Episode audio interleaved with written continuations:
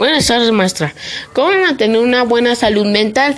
Si mantenemos unos hábitos saludables de la vida porque mejoran nuestros estados físicos, debemos saber de que también mejoran el mental. Por tanto, estos hábitos son positivos para nuestra salud general, física, mental y social. De esta manera podemos evitar que aparezcan problemas como la ansiedad, que cuando no es adaptiva puede interferir en nuestra vida diaria, en nuestros hábitos.